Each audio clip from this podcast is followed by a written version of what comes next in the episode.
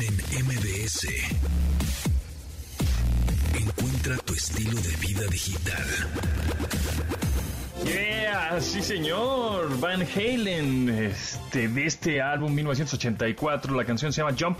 ¿Por qué la estamos escuchando? Porque hoy, 26 de enero, del 2023 cumpliría el señor Eddie Van Halen, el guitarrista de esta emblemática banda, cumpliría 68 años.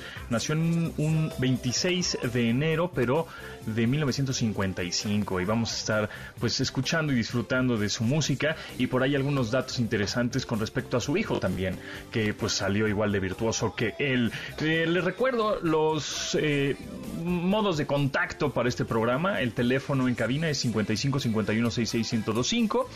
Ya saben que también eh, pueden acceder a los podcasts. Ya saben, bueno, en Spotify, por supuesto, Apple Podcasts, este, Amazon Podcasts, Google Podcasts y todas las, estas eh, gestores y administradores de podcasts. Ahí nos buscan como Pontón en MBS y ahí andamos. Terminando el programa, nos pueden descargar si es que agarraron el programa medio machucado. Ahí nos escuchan y hacen un acervo ahí, un respaldo de todos los emisiones de este programa. O se pueden meter a mbsnoticias.com y ahí, por supuesto, además de todas las noticias actualizadas, bueno, pues están los podcasts de toda la programación de, este, de esta estación de radio, 102.5. También el WhatsApp 81 38 71 8106. Ahí les va de nuez el WhatsApp para que nos manden sus audios, sus textos, sus fotos, sus stickers, lo que ustedes nos quieran mandar y compartir. 81 38 71 8106 va de nuez. 81 38 71 8106. Justamente la pregunta de, mm, en esta ocasión, para que nos manden sus audios, es en dónde escuchan música en su casa. ¿Tienen una bocina inteligente? ¿Tienen una bocina Bluetooth? ¿Con audífonos? ¿O en dónde lo escuchan? Porque antes el típico, ¿no? El estéreo, el modular, ahí es el, este, la grabadorcita, ahí es donde escuchábamos música o radio. Sin embargo, pues han cambiado los tiempos, ¿verdad, amigos? Entonces, ¿en qué escuchan actualmente su música? ¿En audífonos? ¿En una bocina Bluetooth? ¿Una bocina Wi-Fi? ¿Una bocina inteligente? ¿En su computadora? en una tele. Ahí es la pregunta del día. 81 38 71 81 06 es el WhatsApp para que nos manden sus audios. Y vámonos directo a una entrevista muy interesante que vamos a, eh, vamos a tener con Daniel Carrillo.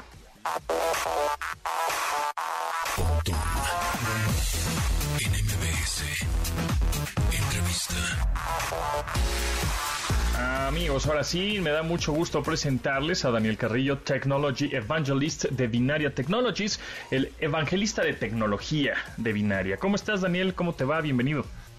Muy bien, José Antonio. Muchas gracias por la invitación. Un saludo a todos tus escuchas. Buenazo. Pues muchas gracias por, por aceptar la invitación y por platicar justamente con el pretexto de celebrar el Día Internacional de la Protección de Datos Personales, que es el 28 de enero. Hoy estamos a 26, así que pues obviamente nos adelantamos un poco, porque el 28 además creo que es domingo, ¿no? Sábado, pero... Sábado, eh, exacto. Entonces, pues, se festeja, se, conmemora toda la semana, así que estamos... Ah, pues entonces estamos a toda. A ver, platícame, justo tenemos una problemática en México de cómo proteger los datos personales y prevenir estos delitos como el robo de identidad. Primero explícanos, ¿cuál es el robo de identidad? ¿Qué podría afectarnos con ese robo de identidad? Y luego cómo prevenir y luego cómo solucionarnos, solucionar si es que caímos ya en esa trampa o si es que alguien suplantó nuestra identidad, Daniel. Claro, eh, bueno, el robo de identidad se entiende, la suplantación se entiende como una persona que de forma indebida eh, accede a datos eh, identificativos y, los utiliza para un propósito no lícito, básicamente para cometer fraudes de todo tipo, ¿no? Fraudes financieros, eh, fraudes de extorsión, eh, una serie de, distintos situaciones que no son deseables de ninguna manera para, nosotros. O sea, roban tu, digamos, tu, es tu foto, tu nombre, tus cuentas, tu, ¿no? Y así hacen pasar por ti, de alguna manera.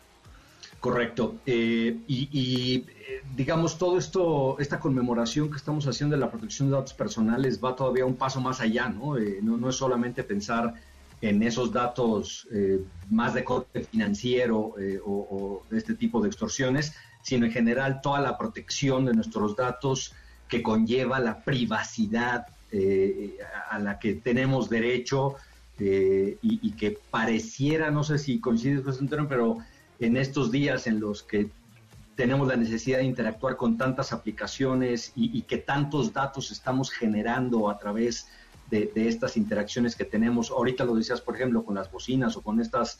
Eh, los dispositivos que están en escucha constantemente y, o los, los smartwatch o toda esta tecnología que, que, cada vez genera más datos de nosotros como seres humanos y son depositados en, en las redes y en, las empresas, pues es muy importante preguntarnos eh, cómo se está cuidando de esos datos o, qué uso se le da a esos datos, ¿no?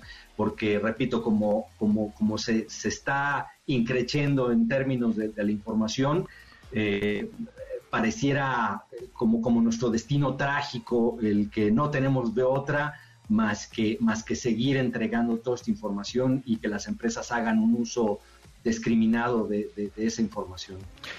Entonces, digamos, ¿cómo podríamos prevenir esta suplantación de identidad? Y después que nos digas es que si ya alguien se hace pasar por nosotros, pues cuáles son los eh, pasos que debemos de seguir para reportar, denunciar, borrar o no. sí, el primer paso, José Antonio, es eh, saber que, nuestras prácticas de todos los días sean las adecuadas, ¿no? Eh, hay una herramienta, yo les recomiendo eh, de parte del INAE que se llama el vulnerómetro. el vulnerómetro tiene una serie de preguntas de, cómo estamos interactuando todos los días en el entorno de Internet y, nos va dando las pistas de qué tipo de cosas deberíamos de corregir para tratar de, evitar eh, que, se haga mal uso de nuestra información. Eh, es muy fácil en internet, solamente así poner vulnerómetro INAI y, ahí te lleva al micrositio. Ah, sí. Eh, ya me metí. donde, están las preguntas. Claro, una de las cuestiones importantes, por ejemplo, es la, relacionada con las contraseñas. si, si, existe la posibilidad de que nuestra empresa, para proteger justamente nuestros accesos, pueda evitarlas, pues obviamente es deseable. Eh, en cuando no se puede y necesitamos hacer uso de contraseñas, con el poder de cómputo que se tiene actualmente, eh, está identificado que solamente contraseñas aleatorias de más de 12 caracteres son aquellas que no son vulnerables ya por un sistema común y corriente este, eh, que, fácilmente puede tratar de encontrar eh, vulneraciones en contraseñas menores o, que están construidas con estos eh, formatos de que tomamos nuestras fechas de nacimiento o nombre. Entonces, recomendarías por lo menos que tenga 12 caracteres. Una 12 caracteres es el mínimo recomendable y eso sí garantiza que aún con, una, con un algoritmo que está tratando de romper esa contraseña no, no va a ser posible. Ok, evidentemente, bueno, lo que ya sabemos, ¿no? Mayúsculas, minúsculas, números. Es correcto. Este, algún carácter, algún arroba, signo de admiración, interrogación, punto decimal, etcétera. Algún guion por ahí, este, pero de 12 para arriba, ¿no? 12 Correcto. Y decías que cuando ya identificamos, obviamente, algún tipo de vulneración, pues obviamente lo primero que hay que hacer es eh, avisar o notificar al, al, proveedor del servicio que detectamos, por ejemplo, eh, la cuenta de Twitter, por ejemplo, pues Twitter tiene protocolos específicos para que tú reportes cuando alguien está intentando hacerse pasar por ti eh, o que ha tomado control de tu cuenta o, la del correo electrónico, etcétera. Eh, y para propósitos de otro corte ya más legal, igual el propio INAI tiene algunas algunos esquemas eh, que permiten reportar eh, cuando, cuando se, se, detecta que alguien ha eh, robado los datos para poder proceder legalmente y, tratar de, tener, sobre todo, por ejemplo, en la parte financiera, pues igual, ¿no? notificar al banco, notificar a, ese, es, ese es el primer paso inmediato para poder restringir el uso que se le dé a esa información en el lapso de tiempo. Sí, porque eso sucede, ¿no? Que eh, más, más en las cuestiones justo financieras o banco, ¿no? Que, ay, pidieron un crédito a mi nombre, putz, y, yo no, ¿no? O sea, ¿y ahora por qué, no? Entonces es, es, ir a la sucursal y decir, oiga, no, ese compadre no soy yo, ¿no? Ok. Así es. Ahora, José Antonio, no, no, podemos perder de vista que, buena parte de la responsabilidad de proteger los datos eh, ha recaído hasta ahora, o sea, o para las organizaciones ha sido como muy cómodo trasladar esa responsabilidad hacia nosotros como usuarios, cuando en realidad los principales responsables de protegernos mm. pues son las empresas que nos dan los servicios, ¿no? Eh, hay un concepto bien interesante eh, que se llama privacidad por diseño, en el que la empresa diseña sus aplicaciones y sus páginas eh, justamente teniendo en cuenta que, deben los datos de ser protegidos. Va, a, publicarse ya a partir de febrero 8 como una norma de ISO eh, que las empresas pueden seguir eh, para, poder garantizar que nuestros datos están protegidos.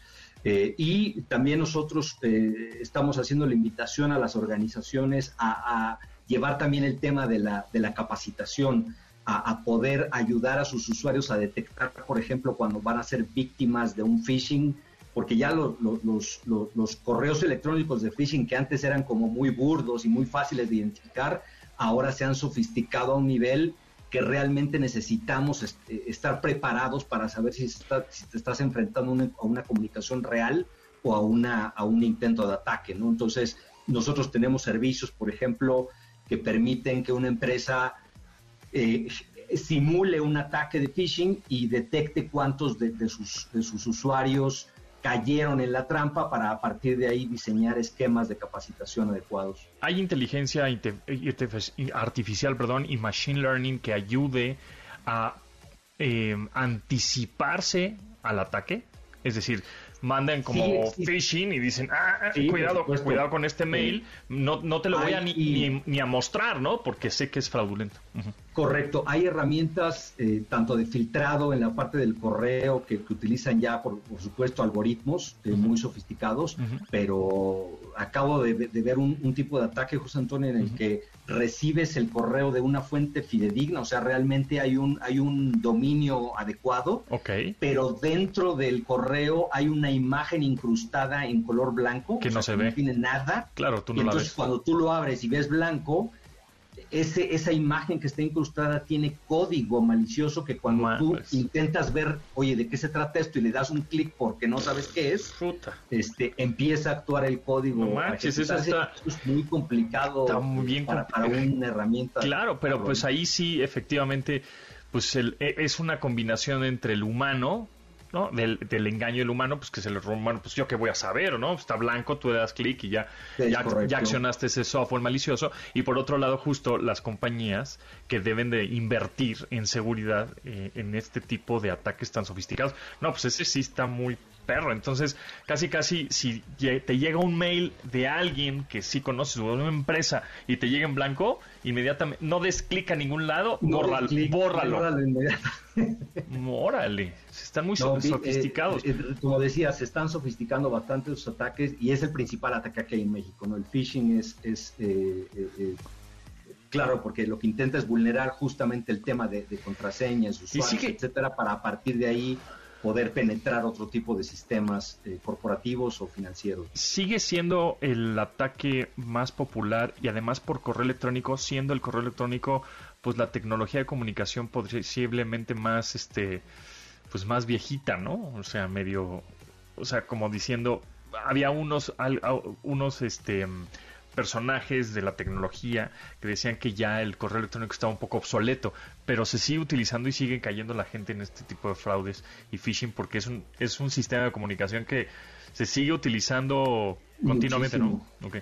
Muchísimo. Y además, bueno, ya no solamente está restringido a eso, ahora los ataques ya también se hacen a través de mensajes cortos, a través de redes sociales, a través de, en fin, o sea, ya, ya la variedad de los ataques en México, nomás para que te des una idea, José Antonio, recibimos el, dato que tenemos del semestre de enero a junio 2022, fueron 80 mil millones de ataques en México.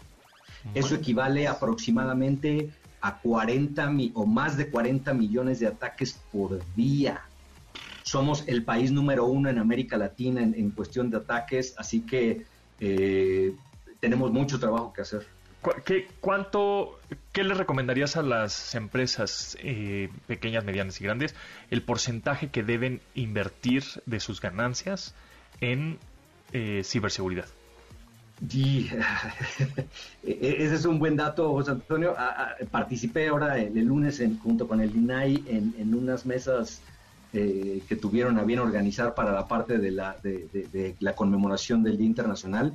Y uno de los ponentes mencionaba que solamente el 5% de las empresas en México están preparadas para, para resistir los ataques, o sea, es un porcentaje bajísimo. Eh, cualquier cantidad, José Antonio, que pudieran invertir eh, eh, tenemos que hacer algo para, para, para poder corregir esa, esa, ese desfase. Es, que, siento que como, que no hay difusión, ¿no? O sea, digamos, las pequeñas y medianas empresas no saben a quién, a quién recurrir, pues, o sea, decir, sí, necesito a otra empresa, ¿no? Otra, un proveedor que me, de, que me brinde pues estos servicios de ciberseguridad, porque yo me dedico a vender este, pues, este zarapes, ¿no? Y no tengo idea de tecnología. Entonces, pues a dónde nos acercamos, con quién hay datos, qué empresas, etcétera. Claro, nosotros, por ejemplo, como organización, por supuesto, como te decía, tenemos herramientas que van destinadas desde negocios muy pequeñitos, que la única infraestructura que tienen es una computadora en su negocio, hasta grandes corporativos. Eh, tanto en la parte de capacitación como en la parte de herramientas a través de aplicativos móviles, eh, que de forma muy simple permiten eh, elevar el grado de seguridad a un nivel bancario, pero sin necesidad de invertir sumas así monstruosas, ¿no? Sino, sino que sea accesible para cualquier institución. Muy bien. Daniel Carrillo, Technology Evangelist de Binaria Technologies, muchísimas gracias. Estaremos ahí en contacto y bueno, pendientes obviamente a las actualizaciones de todos los ataques que habrá este año, que este año pinta pues el doble o el triple, ¿no? Seguramente. Vamos a seguir viéndolos desafortunadamente, José Antonio. Te agradezco mucho el espacio y les mando un abrazo. Gracias a ti, Daniel, que estés muy bien. Y Manuel López San Martín, ¿qué nos tienes para hoy? Querido Pontón, qué gusto saludarte. Nos escuchamos en un rato. Dice el presidente López Obrador que quienes saldrán a marchar en defensa del INE en febrero próximo lo harían también en defensa de Genaro García Luna. Está platicando de estas palabras polémicas, por decirlo menos, de López Obrador. ¿Y qué pasa con el caso de la saxofonista Marielena Ríos? Ella identifica al autor intelectual de la agresión que sufrió con ácido. No se cansa, sigue alzando la voz. Vamos a platicar con ella. Nos escuchamos al ratito. Continuamos después del corte con Pontón en MBS. Estamos de regreso con Pontón en MBS. Amigos, les recuerdo los teléfonos en cabina, 55 51 66 1025 y por supuesto el WhatsApp el WhatsApp 81 38 71 81 06 o nos pueden contactar por supuesto por Twitter arroba pontón mbs o arroba japontón, ahí andamos.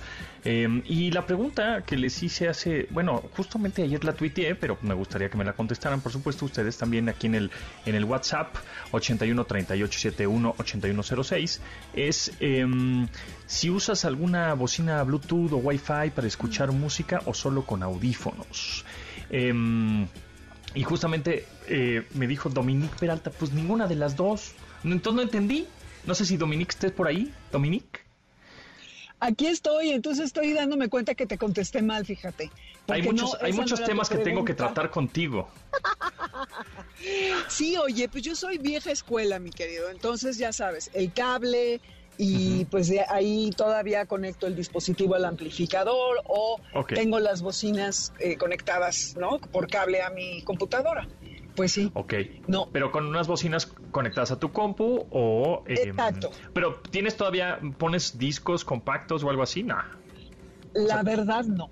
No, ya no. Tengo eh, muchísimos y ya no sé qué voy a hacer con ellos. Ok, ahorita cualquier servicio de música digital o streaming, de ahí lo conectas a tu compu y y sale el audio de tu computadora o de tu teléfono. Exacto. Ah, ok, ok. Muy bien, O al aparato de, de reproducción, se dé al amplificador y ya, pero pues sí, ya sabes, vieja escuela. El cable todavía es lo mismo.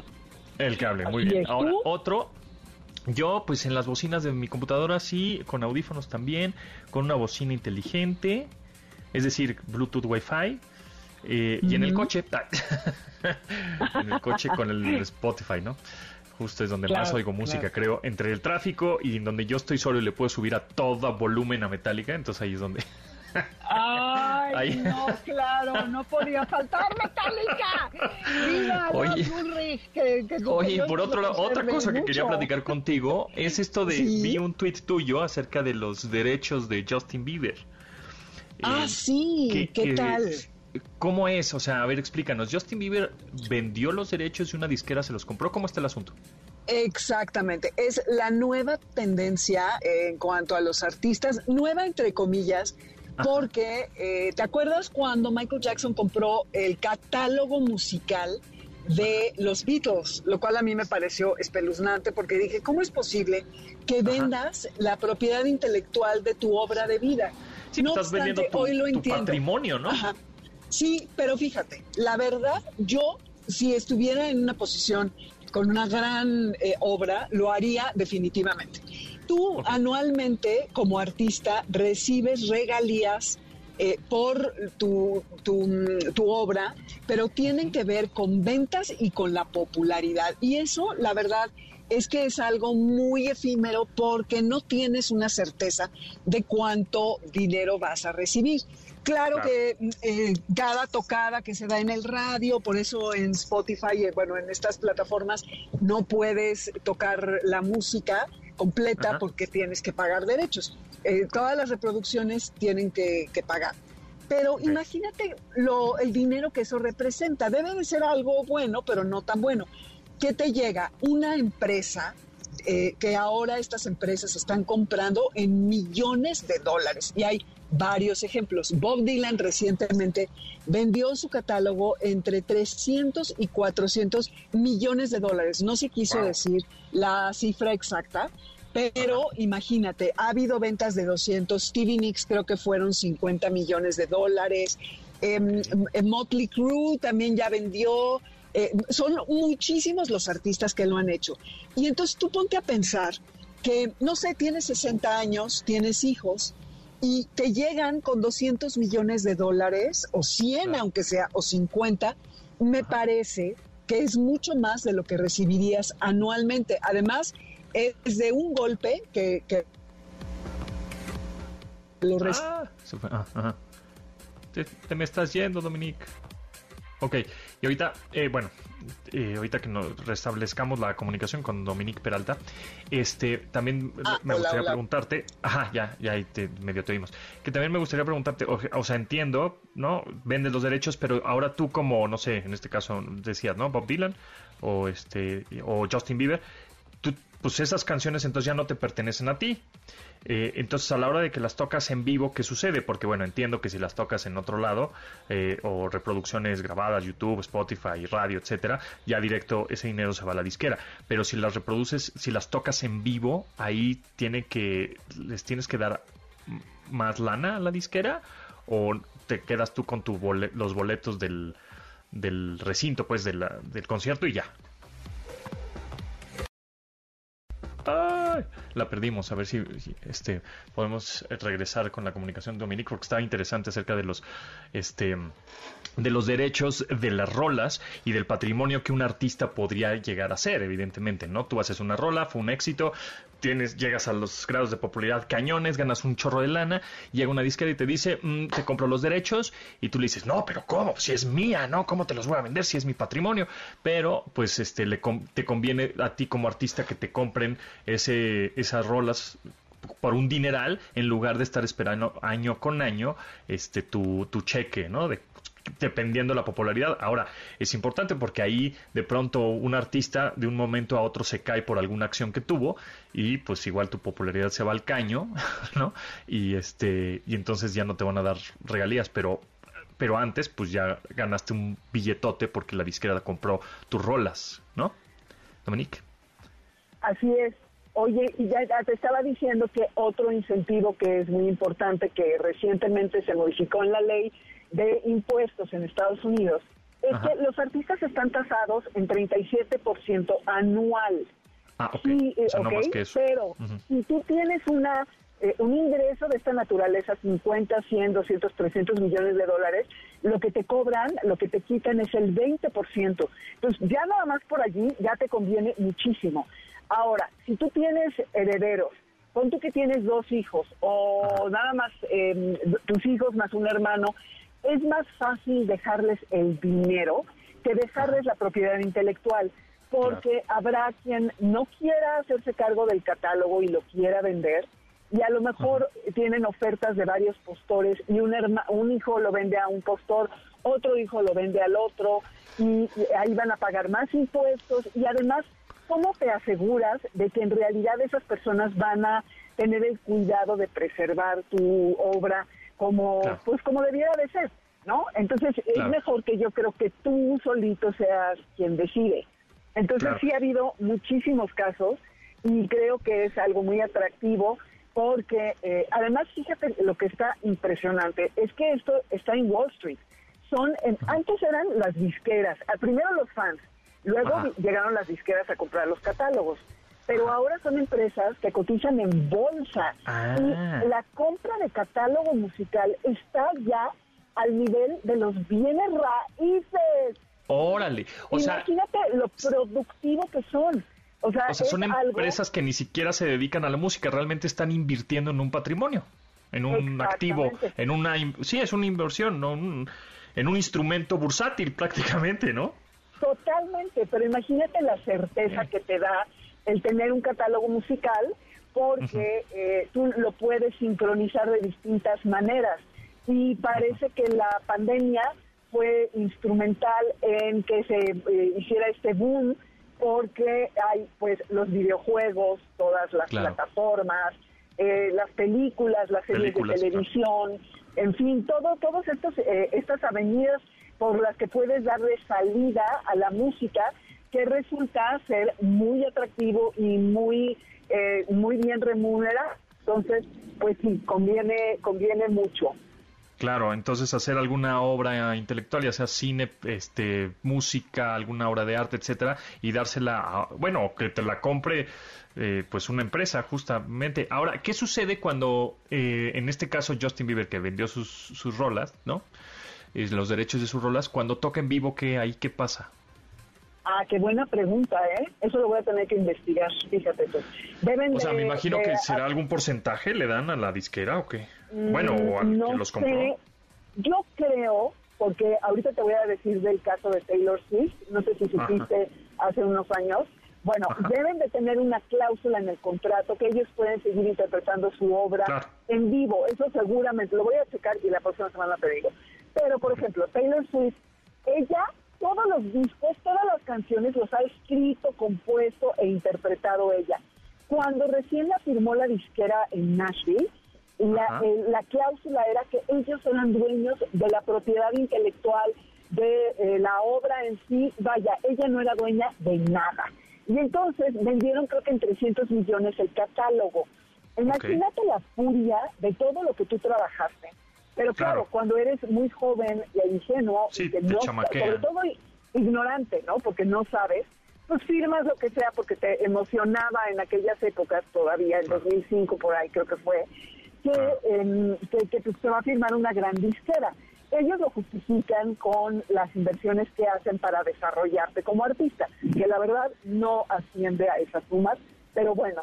Y entonces ella ha contratado y lo que es que ella está regrabando todos sus discos nuevamente, porque lo, lo simpático aquí es que ella se quedó con los derechos de sincronización. Esos no, no venían estipulados en el contrato, se los quedaba ella, lo que significa que este catálogo baja su, su, valor porque no pueden poner la música en una serie eh, si ella no lo autoriza. Entonces ellos tienen una parte de, la propiedad de, de, la obra, no obstante la parte de la sincronización, si ella no autoriza, no se va a, poder poner en sincronizar en ninguna televisión, en ningún videojuego, en ninguna película, en nada.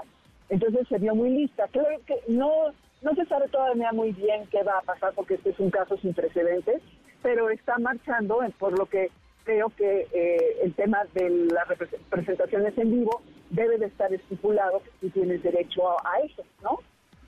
Sí, sí, pues sí, debería, debería ser, sí, derecho a que ganes el 100% del boleto, ¿no? O algo así, de, del, pues de tus seguidores, ¿no? Exacto. Sí, gran, gran pregunta, ¿eh? fíjate que no lo había pensado. Pero bueno, me llama muchísimo la Bruce Springsteen, ya vendió todo su catálogo, Bob Dylan, eh, Stevie Nicks, bueno, Justin Bieber, la lista es bastante grande y hay quienes no lo han hecho porque eh, sienten que estas empresas, porque ya no son necesariamente las disqueras, no tienen una infraestructura musical y no confían en el uso que le van a dar a esta obra más adelante. Sí, igual no conocen el negocio y la echan a perder toda. Claro, pero pues ponte a ver que seguramente meten a una agencia que se dedica a eso y entonces de una manera mucho más agresiva mueven el catálogo a diferencia de tú como autor y creador que lo tienes pues ahí sentado hasta que alguien llega a hacerte una oferta de una sincronización, la que tú me digas. Entonces, pues es un, creo está interesante el negocio, porque eso se va a empezar a ver ya en, me imagino, ¿no? Canales de YouTube, por ejemplo. ¿no? Este, yo llego, soy una empresa o una persona física, veo un canal de YouTube que está muy interesante, que está monetizando y te lo compro a ti, ¿no? Te compro todo el canal este, porque es el patrimonio, todo ese contenido va a seguir dando, ¿no? Así como una rola, pues tú sigues escuchando música de los 70, de los 60, de los 50, no importa, sigue dando porque es atemporal, entonces busco contenidos digitales ahora, este, videos, fotos, etcétera, que va a seguir dando dinero, entonces te lo compro como una inversión, órale, está, está bueno, ¿eh? Sí, está buenísimo y es en el interés de, de estas personas quienes te compran el que esto se mueva, ¿no? Porque tienen que, pues, de alguna manera recuperar su inversión. Entonces, sí creo que está muy padre el, que tú como artista puedes recibir 200 millones de dólares y en vida disfrutar de ello, ¿no? Y no tenerte que esperar, pues, o que a lo mejor nunca lo vas a ver. Eh, entonces, sí, y, en un y ya tienes 200, 200 millones de dólares que los puedes invertir en otras cosas, ¿no? Exactamente.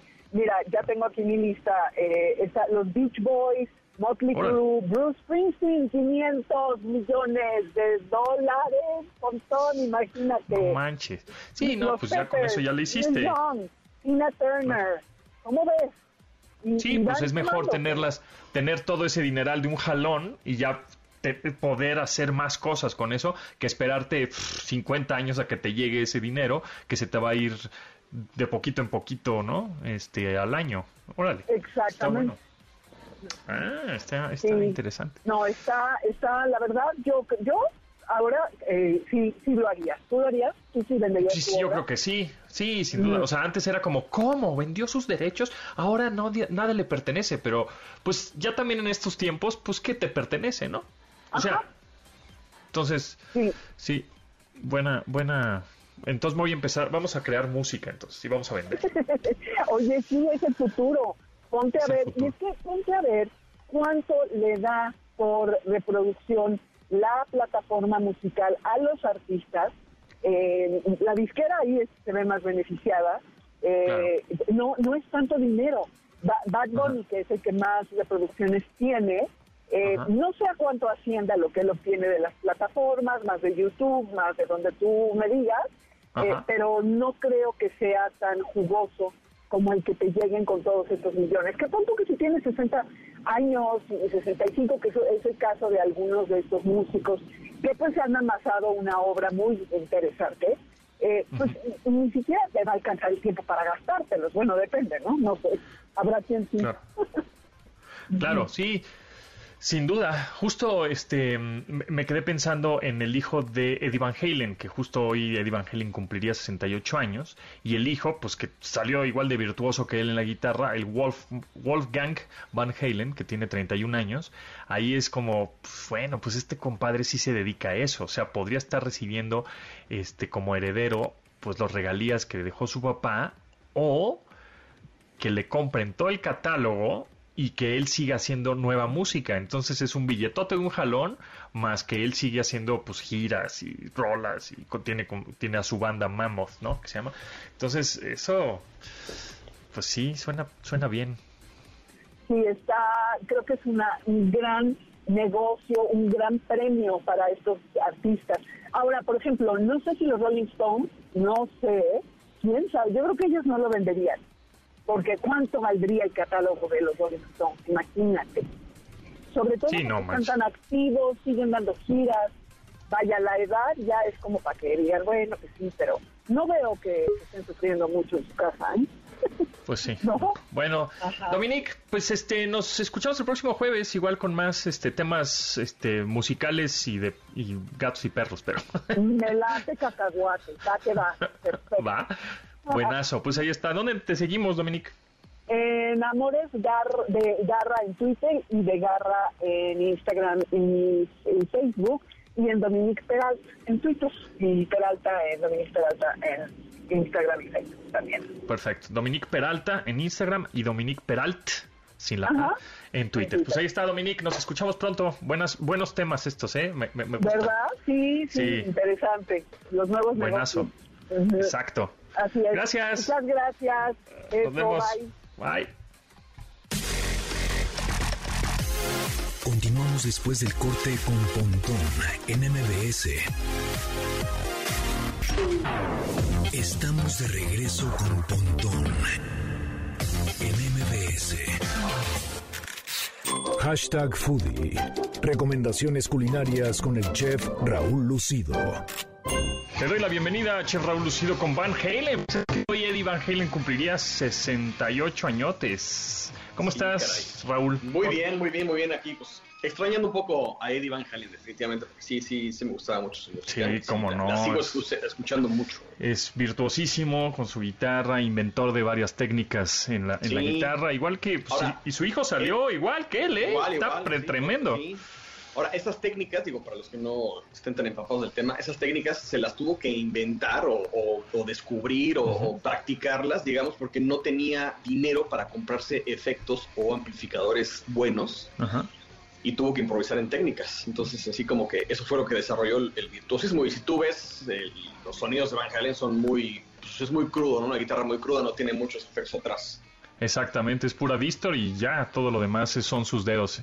Eh, espectacular. Y justo el hijo, ahora de 31 años, eh, Wolfgang Van Halen, pues trae a su banda Mammoth y que va a venir, va a venir a México en septiembre, pero del 2024, abriéndole a Metallica justamente. Exactamente, exactamente. Junto a Greta Van Fleet también, ¿no? Así es, y, bueno, y también estuvo tocando ahora en el tributo a Taylor Hawkins, el baterista de Foo Fighters, estuvo tocando el Wolfgang Van Halen y toca idéntico que el papá, o sea, está impresionante. Así es. Pero bueno, platicando de un poco de comida, chef, este, y no de tanto de rock, eh, ¿Cómo, em, ¿Cuáles serían los platillos más populares del mundo, en, dependiendo del país? Pues mira, este me encontré en una lista, que ya sabes que todos los años hacen listas para todo, para terminar el año y decir, bueno, este fue el recuento del año. Y en el 2022 me encontré esta lista donde son 50 platillos, que obviamente no vamos a mencionar los 50 platillos del, mundo más populares por país, o digamos más populares en cuanto a que yo me imagino que habrán hecho alguna encuesta, eh, no sé, en la calle con gente, qué sé yo. Y la que votó más, más este, por más de esos platillos, pues son los que aparecieron en la lista, ¿no? Entonces, en el número uno, de la lista más popular, pero, pero del mundo. Sí, del mundo, o sea, eh, del mundo hay un platillo japonés, el número uno, que se llama kare. Kare. Sí, así K-A-R-E, y es una variedad de curry japonés. Ok. ¿Sale? Entonces ese es el, número uno. El curry, pero, pero ese kare es que es, es, pollo, es carnes, o nada más es como eh, el condimento. No, sí es una salsita que va con arroz blanco, obviamente lo hacen arroz al vapor.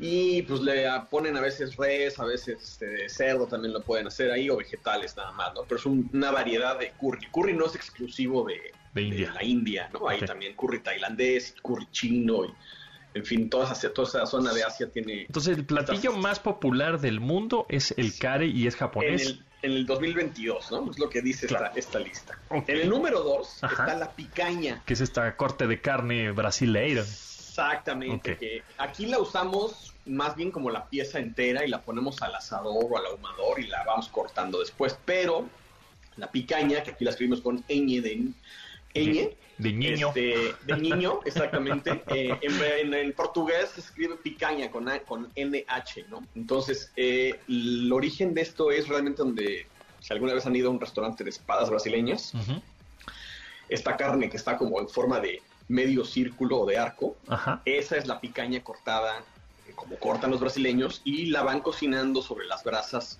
un poquito recordándonos a cómo se cocina tal vez la carne al pastor y la rebanan igual así delgadita. ¿Y esa picaña de qué es? ¿Qué parte de la, del animal es? Es, la, es de res y es, digamos, eh, de las patas traseras, en el lomo, al final, ahí está. Entonces, por eso no tiene mucha grasa, porque es un músculo que siempre se está moviendo mucho. Y tiene esta capa de grasa por encima que no hay que quitársela cuando la van a hacer. Esa capa de grasa se le deja porque le va a humectar y a dar sabor al resto de carne que no tiene tanta grasa.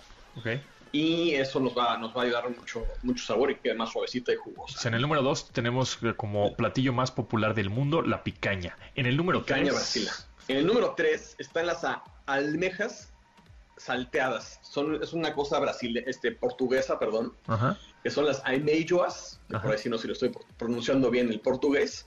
Y realmente son muy sencillas. Ahí es como muy típico de todo el norte de Europa esta preparación de almejas. Son almejas realmente al vino blanco con un poquito de limón y perejil, muy sencillas y ajo. Y realmente, digo, son muy ricas, pero no sé por qué están ahí tan, en arriba, ¿no? Exactamente. Son, almejas, pues son X, ¿no? O sea.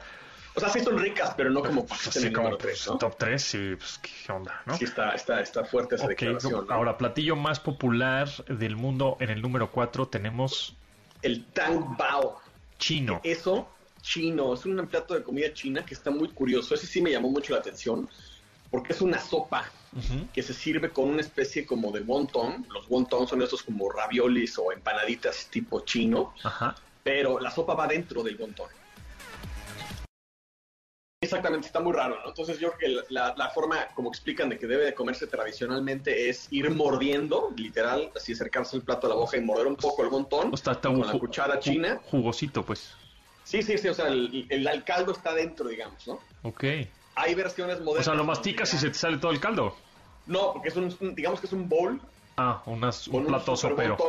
Ah, ya, ok, entendido. Imaginemos como si fuera el, clam chowder este que va en, un pan. En un pan, sí. Entonces vas mordiendo un poquito el pan y un poquito de sopa. Pero es la ah. versión china, ¿no? ah, ya, está, ok, entendido. Está interesante y las, las versiones, digamos, modernas se, ya están medio acá, pero las ponen con un popote para que tomes el caldo y vayas mordiendo el, el montón, ¿no? Entonces, platillos más populares del mundo, el número uno es care, que es japonés, número dos es picaña, la carne esta brasileira, número tres, número dos, número tres, las almejas eh, de, Portugal, número cuatro el tang bao, que es esta que nos estás explicando, chino, y en el número cinco otra vez un, otra vez chino. Exactamente, un guti que es este una especie de wonton, un, un dumpling, de esos que van fritos a la plancha, son muy populares, normalmente se rellenan de Son este tipo de empanaditas, ¿no? Algo así. Exactamente, exactamente. Y son como de para dos mordidas, ¿no? Son como siempre se piden como de, entrada, ¿no?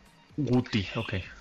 En el, en el número 4 está el Panang, que es un curry tailandés, que ese sí debo decir que es delicioso. Es una cosa ¿Cómo se hace? este, los curries tailandeses, a diferencia del curry hindú, el curry hindú es muy especiado y picante y se hace con especias secas. Los curries tailandeses tienden a hacerse con elementos frescos, o sea, llevan mucho jengibre, llevan mucho cilantro, eh, semillas muy aromáticas y leche de coco. Entonces son muy como tropicalones los sabores, ¿no? A mí me gustan mucho. Ok. Son muy, muy sabrosos.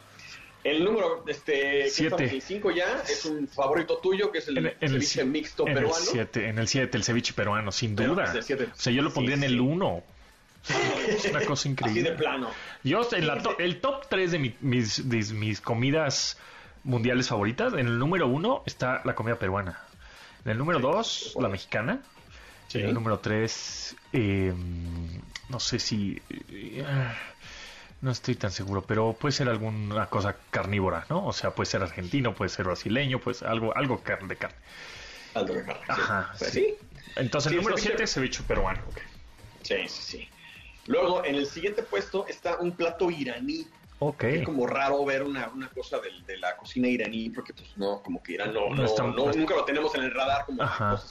Y menos de este lado del charco, ¿no? O sea, como que... Pues, Exactamente, ¿no? Exactamente. Entonces, este, se llama Corme, y el corme es un estofado de cordero que va igual con muchísimas especias y muchísimas hierbas en las que le ponen perejil, poro, un poquito de espinacas y es un estofado. Ahí hay que recordar que los, todos los platillos del Medio Oriente pues, son como muy rústicos, digamos, ¿no? Porque son culturas ancestrales en donde pues, todo era como a la olla, lo que tenían a la mano, y ahí está el platillo, ¿no? Y este lo, lo preparan con eh, ya sea como, como yogurt o con estos como jocoques del Medio Oriente. Entonces la salsa, a pesar de que se ve como oscurita, es ácida por este lácteo fermentado que le ponen. Entonces está, se ve interesante. En el número 9 de los platillos más populares del mundo.